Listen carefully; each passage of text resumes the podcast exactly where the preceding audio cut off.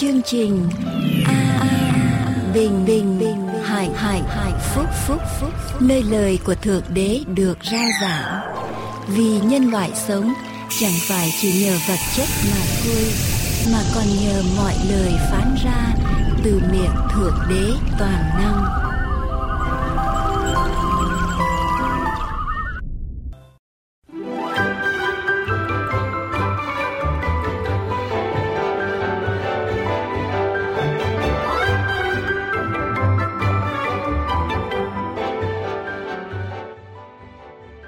Quý vị thính giả thân mến, Giáng sinh lại trở về với tất cả mỗi một người ở trong chúng ta. Đón mùa Giáng sinh, mỗi một người ở trong chúng ta đều thấy lòng của mình có một điều gì đó thiêng liêng, ấm cúng và bình an. Chúng tôi xin kính chúc tất cả quý vị hưởng một mùa Giáng sinh với đầy đủ tất cả ý nghĩa, hưởng một mùa Giáng sinh với tâm hồn được tràn đầy tình thương, ân điển và sự bình an từ ba ngôi Đức Chúa Trời toàn năng. Giáng sinh kỷ niệm sự ra đời của Đức Chúa Giêsu, Ngài xuống ở dưới thế gian này và mang lấy hình người để sống cho người và chết thay cho người ở trên thập tự giá. Chúng tôi mong ước rằng qua mùa Giáng sinh năm nay, quý vị sẽ biết thêm về Đức Chúa Giêsu và quý vị sẽ làm một sự quyết định. Mời Ngài ngự vào trong cuộc đời của quý vị, vào trong tâm hồn của quý vị và bước đi theo Chúa. Sống với Chúa và thông công với Ngài. Quý vị sẽ hưởng được một sự bình an, một nguồn hạnh phúc cho tâm hồn của mình ở trong đời sống này. Xin quý vị đừng quên chia sẻ về cứu Chúa, nói về cứu Chúa cho bà con, cho bạn hữu, cho những người thân yêu của mình.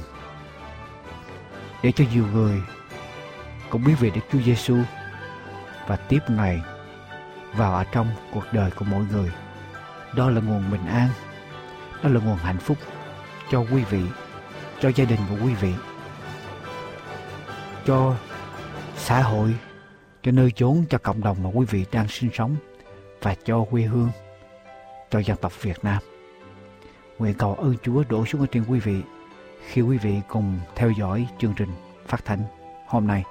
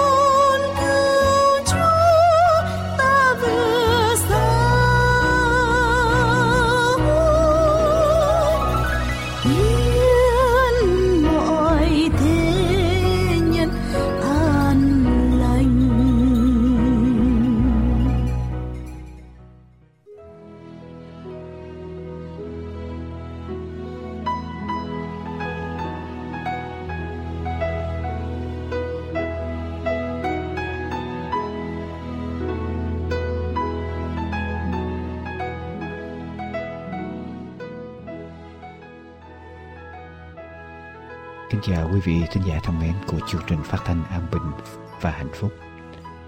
Kính thưa quý vị, chúng ta lại có thêm một cơ hội nữa để cùng nhau mừng đón sự giáng sanh, sự ra đời của Đức Chúa Giêsu để chết thay cho tội của chúng ta. Kính thưa quý vị thính giả, Đức Chúa Giêsu Ngài là ai? Ngài có phải giống như bao giáo chủ khác? Ngài có phải là một vĩ nhân? Ngài là đấng như thế nào, thưa quý vị? Có một số tư tưởng cho rằng Đức Chúa Giêsu chỉ mới hiện hữu cách đây khoảng 2.000 năm mà thôi. Nói một cách khác, tư tưởng này cho rằng Đức Chúa Giêsu ra đời sau lão tử, sau Đức Khổng Tử và ra đời sau Đức Phật Thích Ca. Có phải như vậy chăng?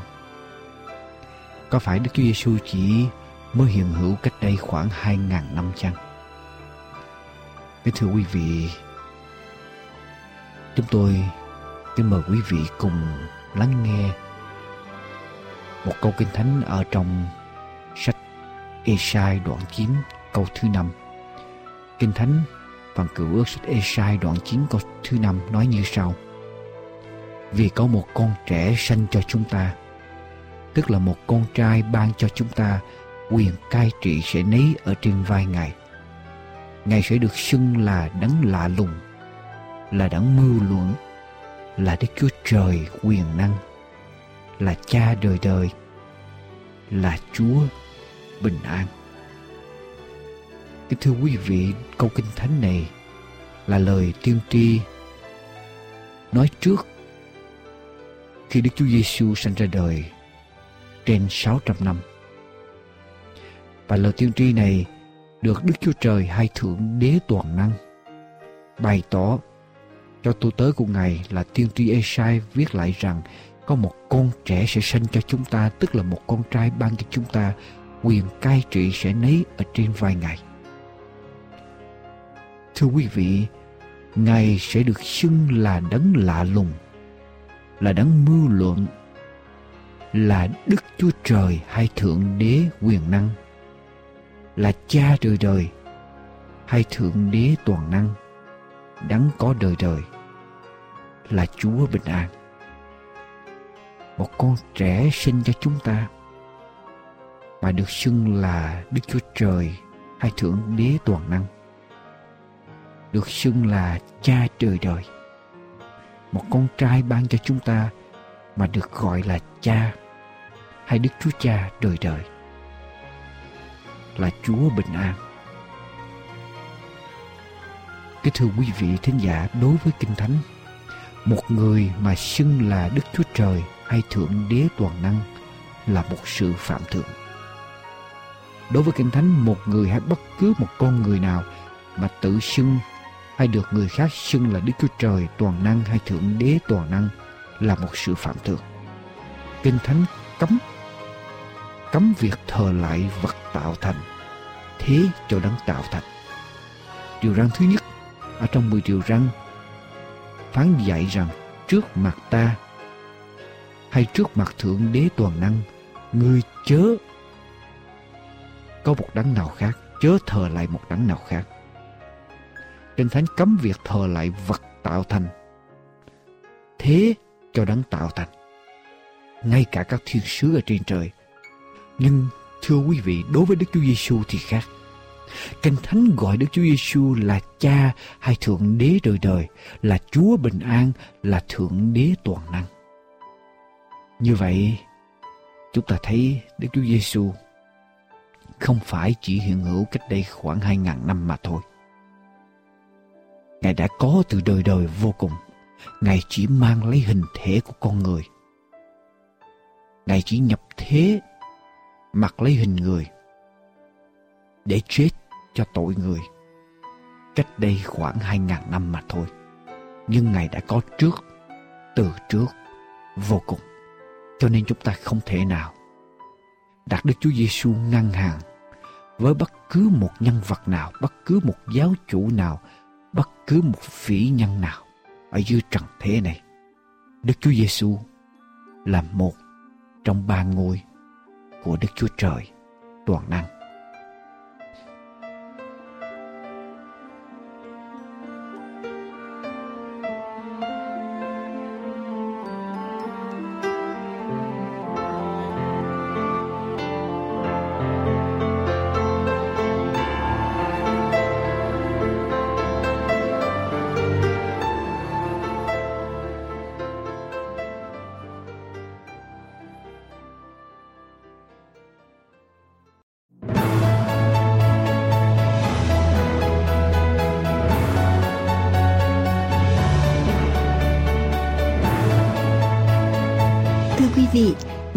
Chương trình an bình và hạnh phúc.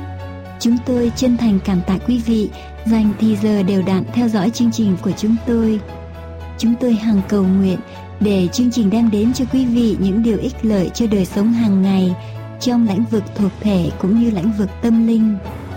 Chúng tôi rất mong ước được đón nhận những cánh thư tâm tình, chia sẻ những ơn phước, đóng góp những ý kiến hầu giúp cho chương trình mỗi ngày mỗi vững mạnh hơn mọi liên lạc thư tín xin quý vị gửi về cho chúng tôi qua địa chỉ sau.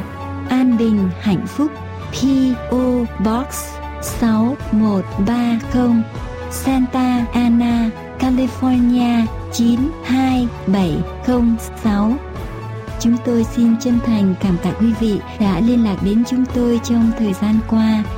Nguyện xin Thượng Đế Toàn Năng ban ơn dồi dào trên đời sống của mỗi quý vị và xin quý vị tiếp tục theo dõi chương trình hôm nay.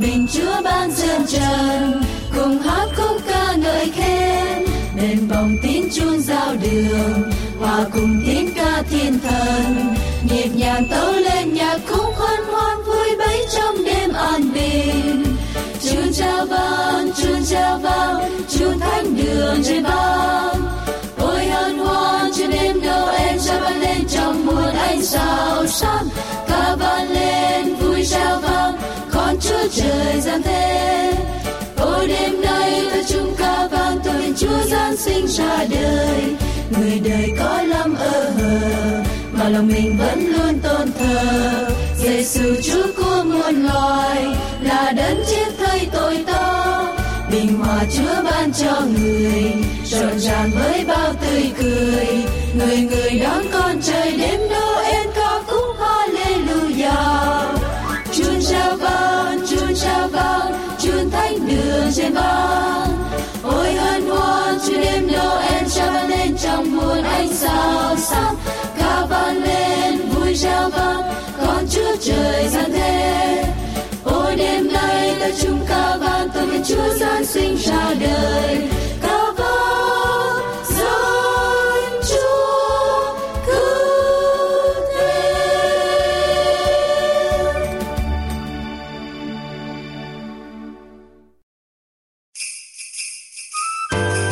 Kính chào quý vị. Sau đây chúng tôi kính mời quý vị theo dõi phần giảng luận qua mục sư Dương Quốc Tùng. Chúng ta cùng nhau tiếp tục phần lễ kỷ niệm sự Giáng sinh Đức Chúa Giêsu qua thánh sử được chép lại ở trong Thánh Kinh.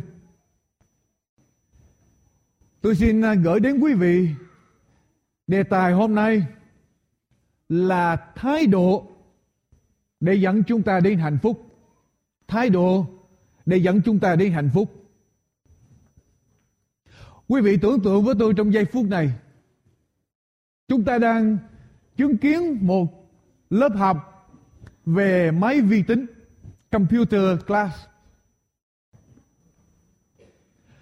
Ở trong một căn phòng về dạy về lớp vi tính, viết dạy cho các sinh viên viết về bộ mềm tức là software programming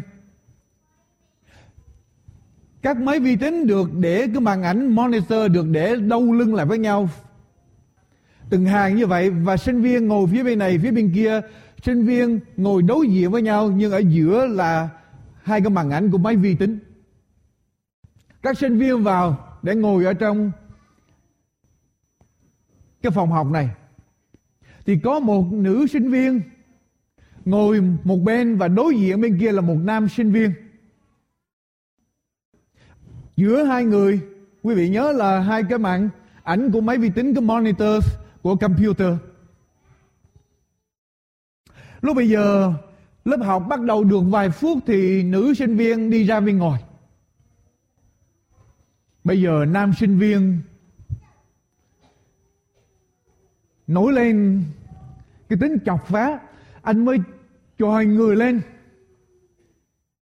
Ở giữa cái, hai cái màn ảnh tivi À, hai cái màn ảnh của máy vi tính. Rồi anh mới đổi cái dây keyboard, cái bàn máy đánh máy. Thay vì bàn máy của anh, ghim vào trong máy của anh thì anh rút ra, anh cho vào ở trong máy vi tính của cô bên kia. Và anh rút cái dây keyboard, bàn máy của cô kia cho vào ở trong máy của anh. Rồi anh ngồi trở lại khoảng 5 phút sau, cô nữ sinh viên đi vào. Bắt đầu ngồi xuống, đánh. Thường thường quý vị đánh computer thì chuyện gì xảy ra? Có chữ hiện lên, màn ảnh.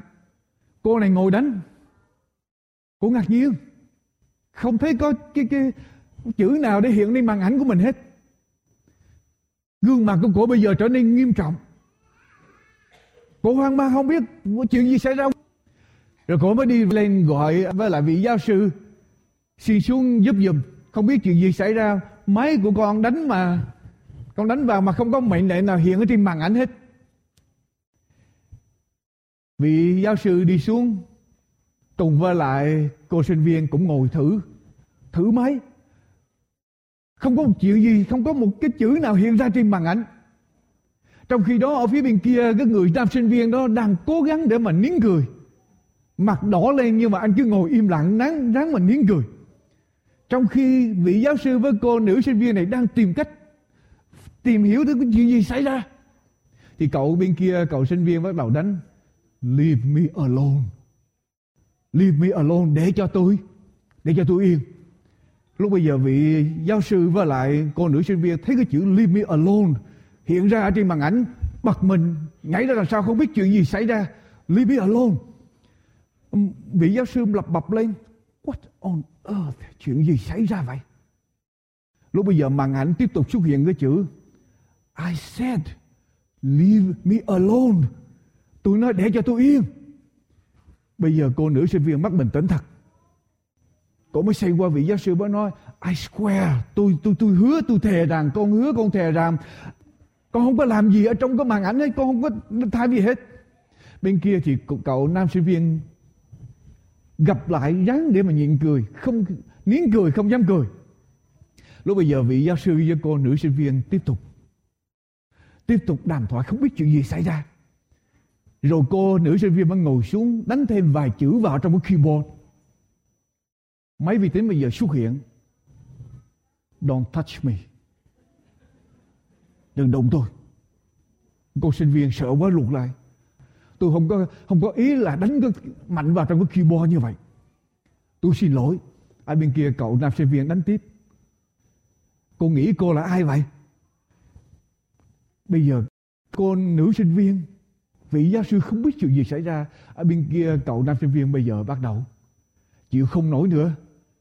Cô ngã ngã xuống ở dưới sàn và cười lớn cười lớn, bật cười lên. Lúc bây giờ, vị giáo sư và cô nữ sinh viên biết là cái cậu kia phá mình. Dĩ nhiên khóa học hôm đó, Cậu nam sinh viên quý vị nghĩ Sẽ nhận được điểm như thế nào?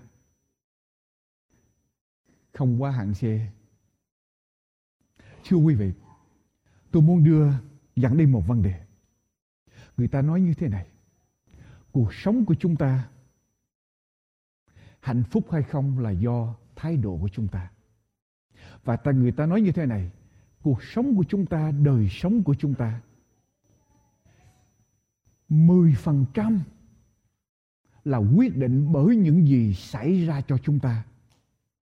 90% là quyết định bởi thái độ của chúng ta phản ứng lại những gì xảy ra cho chúng ta.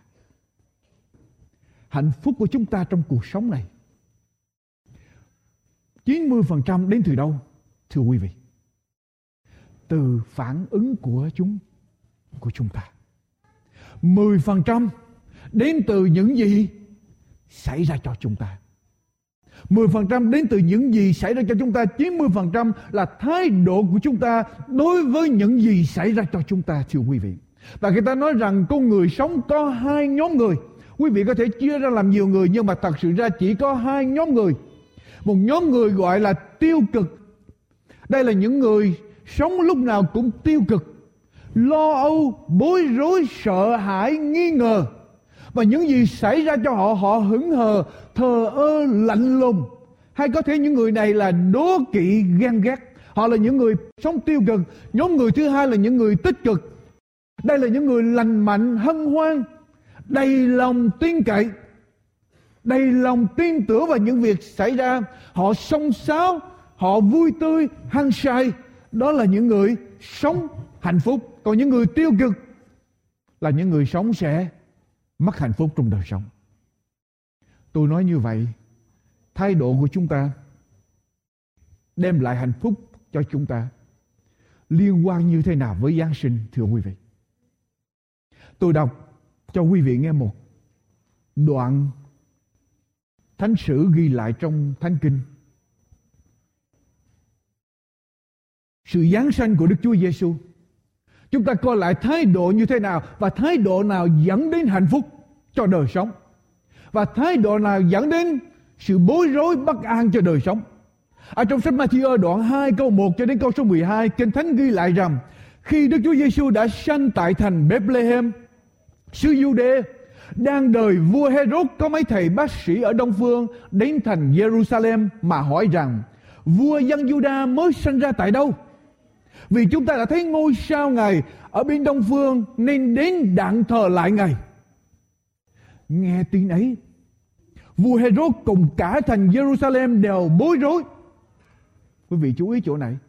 Khi nghe tin rằng Đức Chúa Giêsu đã sanh ra vua dân Juda sanh ra ở tại à, Bethlehem thì vua Herod và cả thành Jerusalem đều bối rối. Vua bằng nhóm các thầy tế lễ cả và các thầy thông giáo trong dân lại mà hỏi rằng Đấng Christ phải sanh ra tại đâu?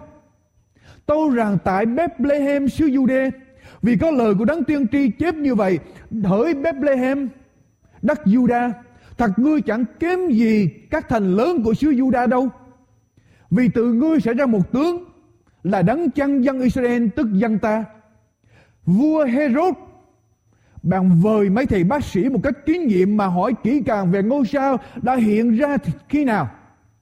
Rồi vua sai mấy thầy đó đến thành Bethlehem và dặn rằng các ngươi hãy đi hỏi thăm cho chắc về tích con trẻ đó. Khi tìm được rồi, hãy cho ta biết, đặng ta cũng đến mà thờ lại ngài.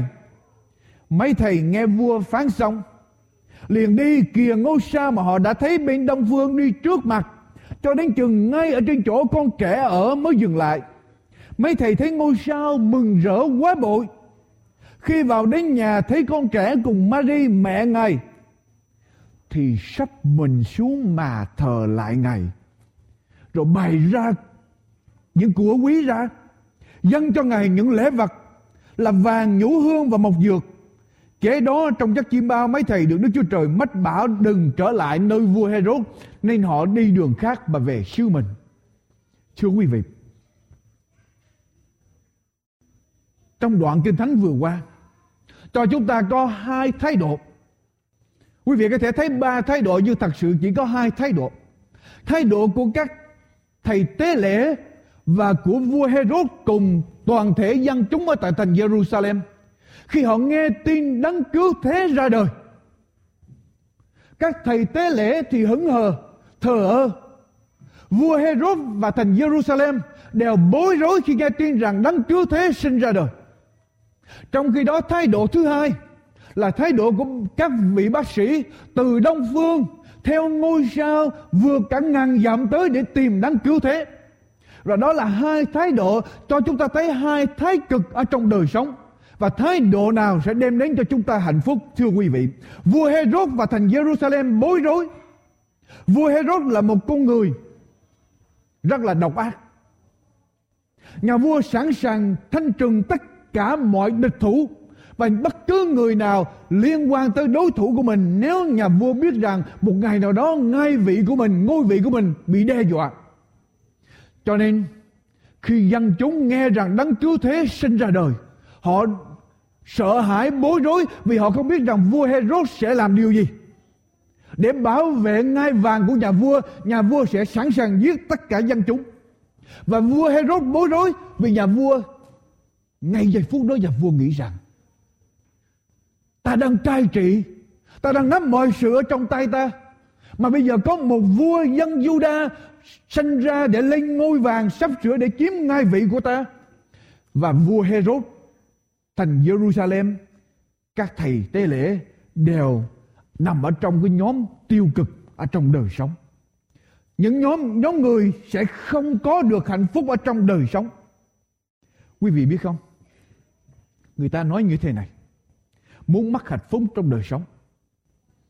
Người ta nói điều thứ nhất quý vị chỉ cần làm để những chuyện nhỏ nhặt làm phiền lòng chúng ta. Nếu chúng ta muốn mất hạnh phúc, để những chuyện nhỏ nhặt ảnh hưởng chúng ta. Điều thứ nhì, muốn mất hạnh phúc, đánh mất mục tiêu cao đẹp trong đời sống của chúng ta. Chúng ta để vật chất trở nên quan trọng, để vật chất trở nên số một trong đời sống của chúng ta. Thì không sớm thì chạy chúng ta sẽ mất hạnh phúc.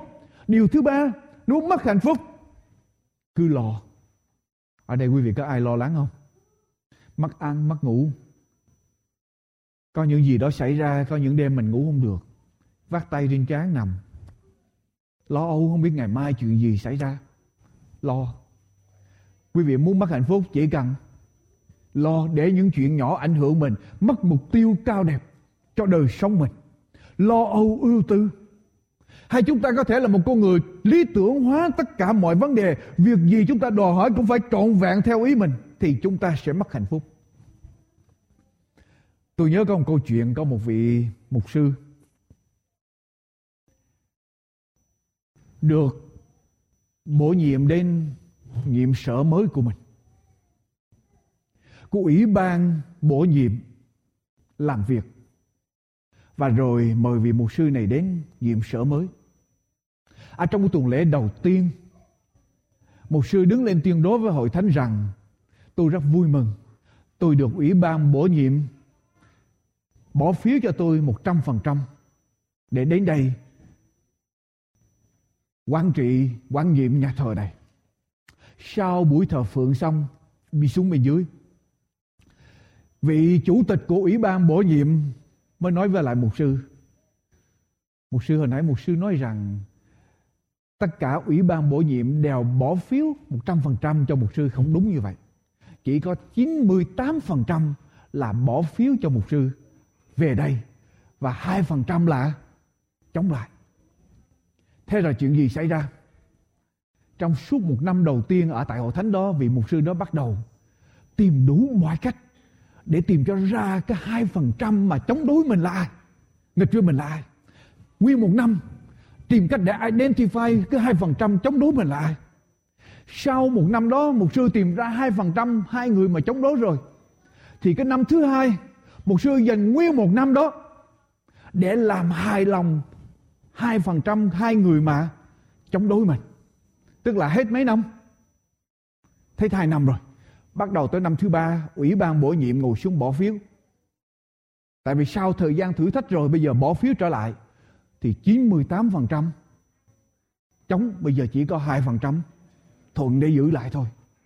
Có nhiều lúc trong đời sống chúng ta chạy theo những điều mà chúng ta muốn những chuyện nhỏ và chúng ta quên đi những cái chuyện mà quý trọng cần thiết cho đời sống của chúng ta. Chúng ta vì những chuyện nhỏ vật chất mà chúng ta quên rằng đời sống của chúng ta quan trọng hơn mà chúng ta đánh mất đời sống của mình, đánh mất hạnh phúc của mình. Thưa quý bà chị em, thưa quý vị. Và đó là cái thái độ mà của vua Herod, của thành Jerusalem, của các thầy tế lễ. Họ bối rối, họ bất an dù rằng họ hay tin rằng đấng cứu thế sinh ra đời.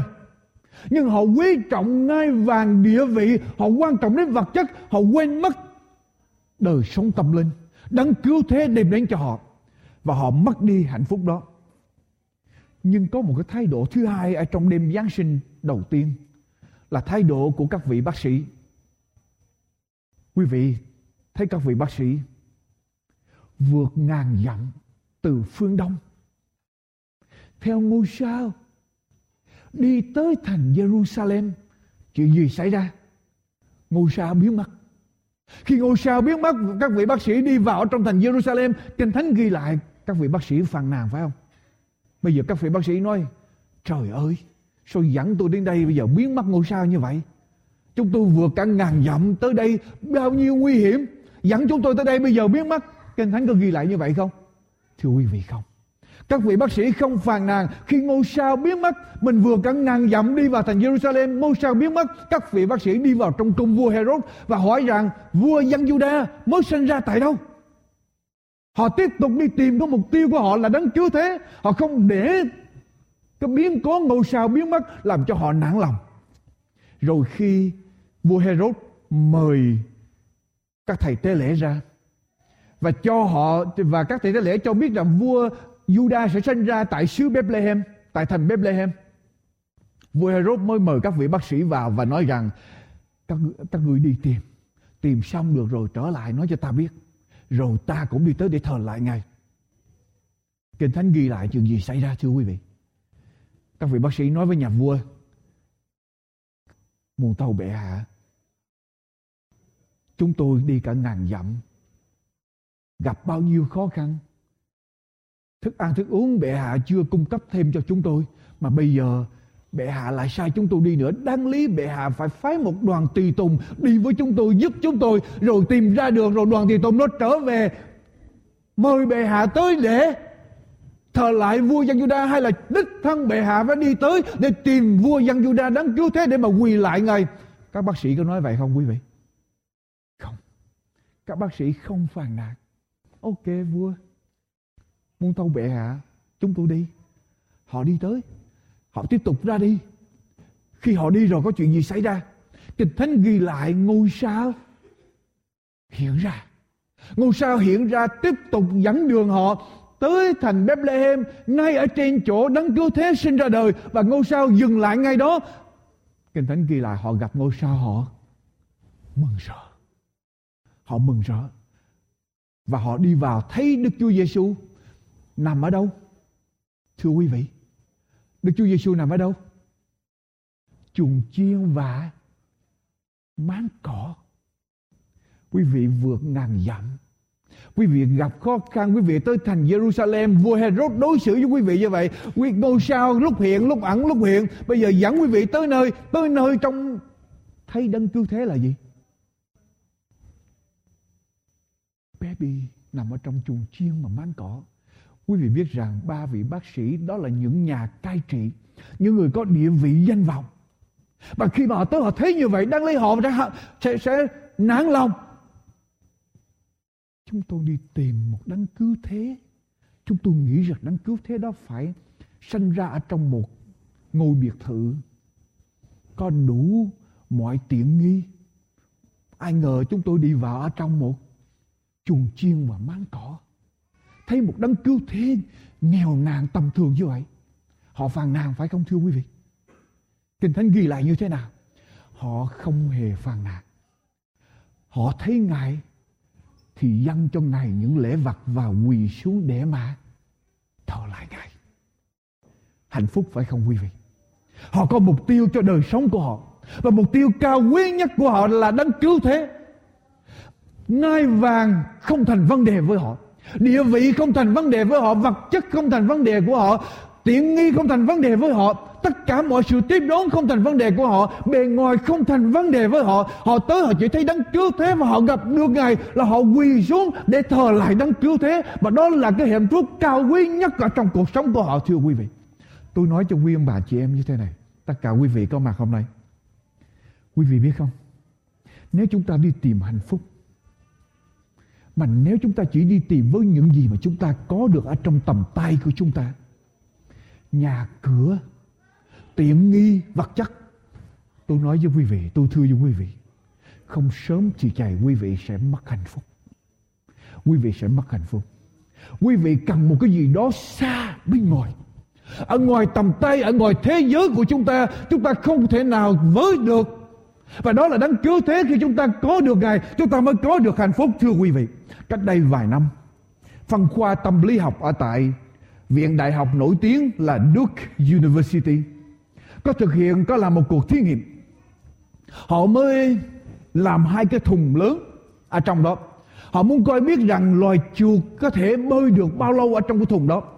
Ở trong cái thùng chứa nước đó, họ mới đổ nước ở trong cái thùng đó và họ bỏ vào bỏ những con chuột vào ở trong cái thùng đó, họ thí nghiệm. Thì họ cho một con chuột vào ở trong một cái thùng. Cái thùng này hoàn toàn đậy kín lại và không có một cái tia hy vọng để con chuột đó nghĩ rằng nó có thể thoát ra khỏi thùng nước được. Thì họ tìm ra điều gì, quý vị biết không? Khi họ bỏ những con chuột vào trong cái cái chuồng, cái cái thùng mà không có, không không có lối thoát, không có hy vọng, những con chuột bơi một chập, nó tìm, nó nhìn, nó thấy chung quanh đen tối hết và chuyện gì xảy ra? Những con chuột đó tự động duck nhảy chìm xuống thả, chìm xuống nước và và chết chết chìm.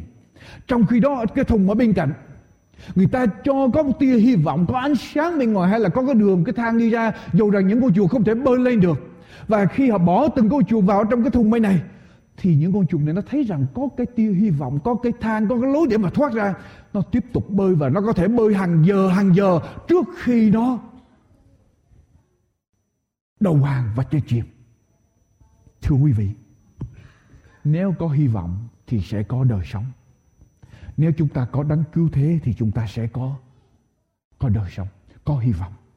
Nếu chúng ta có đấng cứu thế, chúng ta sẽ có hy vọng cho đời sống của chúng ta loài người cần một điều gì đó ở ngoài tầm tay của chúng ta ở ngoài thế giới này. Và thượng đế toàn năng ban cho chúng ta con của ngài là đức chúa trời là đức chúa giêsu giáng trần cách đây hơn hai ngàn năm. Thưa quý vị Đức Chúa Giêsu giáng trần cách đây hơn 2.000 năm không phải Ngài chỉ hiện diện ngay trong giây phút đó mà Ngài đã có từ đời đời vô cùng. Ngài bình đẳng với Đức Chúa Trời, Ngài là Đức Chúa Trời toàn năng, là một ở trong ba ngôi của Đức Chúa Trời. Lấy hình con người giáng trần cách đây hơn 2.000 năm để cho chúng ta tia hy vọng. Để cho chúng ta ánh sáng, để con người tìm được hạnh phúc nếu con người đến với Ngài, nếu con người tin Ngài. Quý vị biết không? Ở đây ở trong chúng ta ngồi ở đây, quý vị ngồi đây Tôi không muốn làm quý vị bị buồn lòng. Có những người tin Chúa, có những người chưa tin Chúa. Tôi thưa với quý vị một điều này. Ở trong Kinh Thánh, ở trong Kinh Thánh tuyên bố như thế này. Ai có con của Đức Chúa Trời thì có sự sống. Ai có Đức Chúa Giêsu thì có sự sự sống. Sự sống đây là sự sống đời đời, sự sống sau khi chúng ta lìa của đời này. Ai có con của Đức Chúa Trời thì có sự sống. Ai không có con của Đức Chúa Trời thì cái Thánh nói sao? Thì không có sự sống. Giang thứ nhất, đoạn 5 câu thứ 12.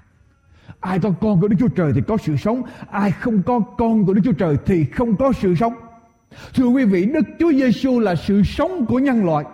Đức Chúa Giêsu là mục đích cao quý nhất của nhân loại cho đời sống của con người là niềm hy vọng của chúng ta. Ngài xứng đáng để cho chúng ta đặt Ngài ở địa vị cao quý nhất. Ngài là tất cả cho con người để con người có thể đến và tìm được niềm hy vọng vượt ra khỏi thế giới tội lỗi này. Quý vị biết không? Không sớm thì chạy, Có một giây phút nào đó tất cả những gì chúng ta có trong tay chúng ta đều trở nên vô nghĩa. Và chúng ta phải đi tìm một cái gì đó bên ngoài. Một cái phao để cứu chúng ta. Và tôi thương với quý vị đó là Đức Chúa Giê Đức Chúa Giêsu quý vị có tin về không? Quý vị quý vị tin về không? Có ngài là có tất cả mà không có ngài, thì ngay cả sự sống của chúng ta cũng không không có nữa. Khi Mao Trạch Đông và Hồng Quân Trung Quốc chiếm Trung Quốc, tôn giáo bị cấm đoán. Các cơ sở của tôn giáo đều bị đóng cửa. Các nhà thương, nhà in, trường học của tất cả các tôn giáo của giáo hội cơ đốc phục lâm đều bị tịch thu hết nhiều người bỏ đạo ngay cả những vị lãnh đạo tinh thần mục sư cũng có những người bỏ chúa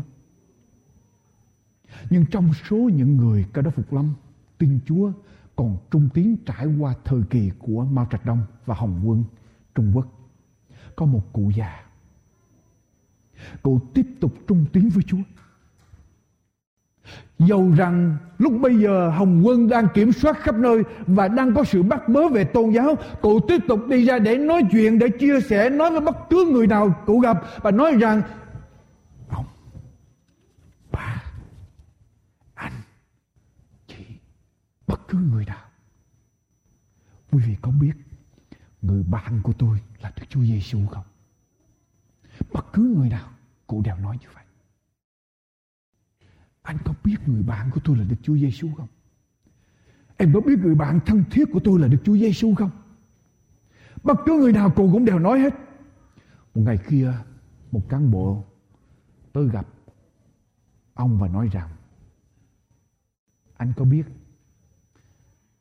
anh không được nói về nói về đạo không? Ông cụ này ông ông cụ có biết rằng ông cụ không được nói về về đạo không?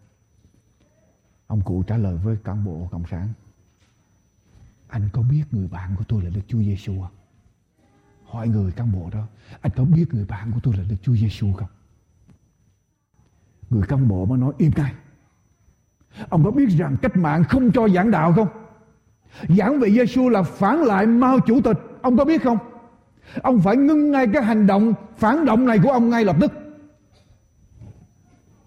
Ông cụ 60 tuổi trả lời người cán bộ. Tôi không thể nào ngưng được. Tôi không thể nào không nói về người bạn của tôi là Đức Chúa Giêsu được. Đức Chúa Giêsu có thể trở thành người bạn thân nhất của anh. Nói với dám nói với là cán bộ như vậy. Cán bộ bây giờ mới nói phản động. Ông có biết rằng phản cách mạng là phải vô tù không? Ông cụ trả lời, tôi chấp nhận, tôi biết và tôi sẵn sàng vô tù để làm chứng về người bạn của tôi là Đức Chúa Giêsu. Thế là Hồng Quân bắt ông cụ đưa vào trong nhà lao. Và ở trong tù ông tiếp tục làm chứng về Đức Chúa Giêsu nói về người bạn thân nhất của mình. Khi cán bộ biết được điều này, họ hành phạt ông, không được họ mới chuyển ông lên một cái nhà giam khắc khổ khó khăn hơn, khổ sở hơn. Nhưng mà ở trong cái nhà giam đó ông tiếp tục làm chứng về Đức Chúa Giêsu là người bạn thân nhất của ông. Cuối cùng họ chuyển ông đến một nhà giam ở tại queen 2 đó là nhà giam nổi tiếng của Trung Quốc trong thời kỳ của Mao Trạch Đông. Nhà giam này khi đến là chỉ chết chứ không thể nào trở về được. Ở về miền Bắc của Trung Quốc, trong sa mạc của Trung Quốc, càng cỗi hoang vắng, sa mạc càng cỗi hoang vắng ở miền Bắc của Trung Quốc. Mà nếu những tù nhân muốn tìm cách chạy thoát ra vượt ngục thì sẽ bị những cây cỏ độc xung quanh đó sẽ chết hết và trời lạnh sẽ chết. Nhưng quý vị biết không, ở trong trại tù Queen High, ông cụ này tiếp tục làm chứng về người bạn thân nhất của mình là Đức Chúa Giêsu. Ông tiếp tục làm chứng. Bây giờ người ta bắt đầu hành hạ ông. Ông không từ chối tiếp tục. Họ mới cột ông ngược lại hai tay ra đằng sau, kéo lên. Kéo dây lên trên cao. Xong họ lấy cái cối đá, những cục đá lớn cục ở trong đầu của ông thả xuống bên dưới kéo cái cục đá treo xuống trong khi cái dây thì cùng ngược tay ông lại để mà kéo lên rồi ở bên dưới này các cán bộ lấy đá ném lên họ làm như vậy bảy ngày họ muốn ông phải mở miệng ra nói rằng Chúa được Chúa Giêsu không biết Đức Chúa Giêsu không tin Đức Chúa Giêsu nữa Bảy ngày ông tiếp tục trung tín với Chúa. Và bảy ngày người ta tưởng ông chết. Người ta đem xuống, mở ra, thấy ông ra ngồi canh đồng chứa xác. Ông tỉnh lại, bỏ vào. Lành trở lại, ông tiếp tục làm chứng về người bạn của tôi là Đức Chúa, Giêsu. Bây giờ cán bộ mới bẻ tay, bẻ hai tay, bẻ hai chân của ông. Quăng ra bên ngoài, đồng. Ông bò về. Không biết sao ông bò về. Ông bò về. Tiếp tục làm chứng về người bạn thân nhất của tôi là Đức Chúa Giêsu. Cán bộ lột hết áo quần của ông. Đem ông ra bên ngoài mùa đông.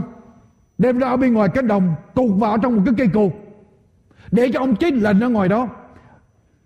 Để coi thử đấng người bạn thân nhất của ông là Đức Chúa Giêsu có thể cứu được ông không. Ông bị cột ở ngoài cánh đồng lạnh mùa đông, không quần, không áo. Ông cầu nguyện. Thiên sứ tới, mở dây trói ra cho ông. Thêm sức cho ông. Ông ông tập thể dục cho đỡ lạnh. Ban đêm ông tập thể dục để đỡ lạnh. Tới buổi sáng, ông cầu nguyện lại xin thiên sứ tới cột ông lại. Tại vì nếu mà ông không bị cột cán bộ mà đi ra mà thấy rằng ông được thả ra là họ nghĩ rằng những người tù nhân khác ở trong trại tù ra, mở cho ông, thì họ về họ sẽ hình phạt ở trong trại tù nữa. Cho nên ban ngày ông xin thiên sứ tới cột lại, ban đêm thiên sứ tới mở ra và ông tập thể dục. Quý vị tin nổi không? Cán bộ không giết, hình phạt không giết được ông. Cuối cùng người ta đầu hàng. Người ta đem, đem ông vào ở trong nhà tù. Và rồi ông tiếp tục làm chứng về người bạn thân nhất của tôi là Đức Chúa Giêsu là nguồn hạnh phúc của tôi.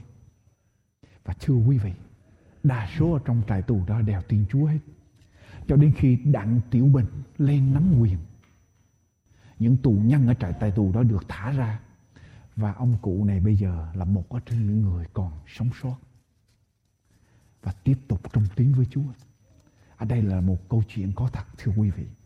Người bạn thân nhất. Quý vị. Chúng ta đón Noel. Tôi giới thiệu đến quý vị người bạn thân nhất mà Kinh Thánh nói tới. Là đấng cứu thế. Là cứu Chúa của thế gian. Cho đến giây phút nào đó chúng ta cần Ngài rồi cuộc đời này sẽ trôi qua hết, thưa quý vị. Chúng ta sẽ cần đến Chúa. Ai có Đức Chúa Giêsu thì có sự sống. Ai không có Đức Chúa Giêsu thì không có sự sống. Danh Chúa Giêsu, nhà người bạn của tôi là Đức Chúa Giêsu.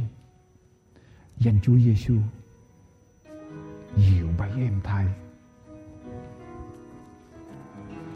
khi mới nghe qua lòng mến yêu ngài danh ấy khiến tôi hân hoan hàng ngày. Thật danh cao quý, Chúa Giêsu lại, Đức Chúa Giêsu chúng con không thể nói hết được mối yêu thương của Ngài.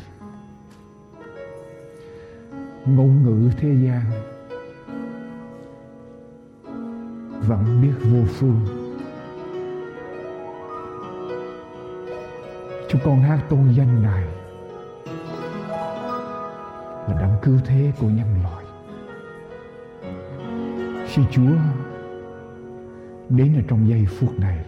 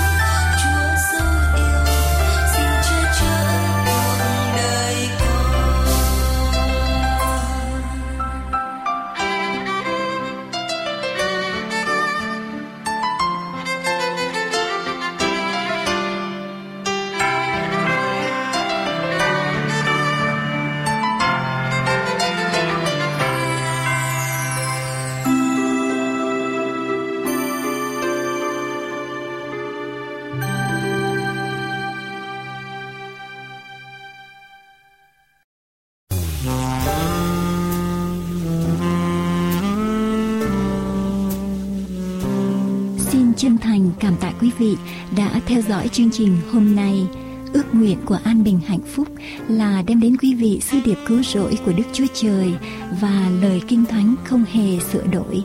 Xin quý vị vui lòng liên lạc đến chúng tôi qua điện thoại số 1888 901 4747 1888 901 4747 hay qua địa chỉ mạng toàn cầu anbinhhạnhphúc.com anbinhhạnhphúc.com Giờ đây chúng tôi xin kính chào tạm biệt Nguyện cầu Thượng Đế Toàn Năng ban ơn lành trên quý vị và gia quyến, và xin hẹn tái ngộ cùng quý vị trong chương trình lần tới.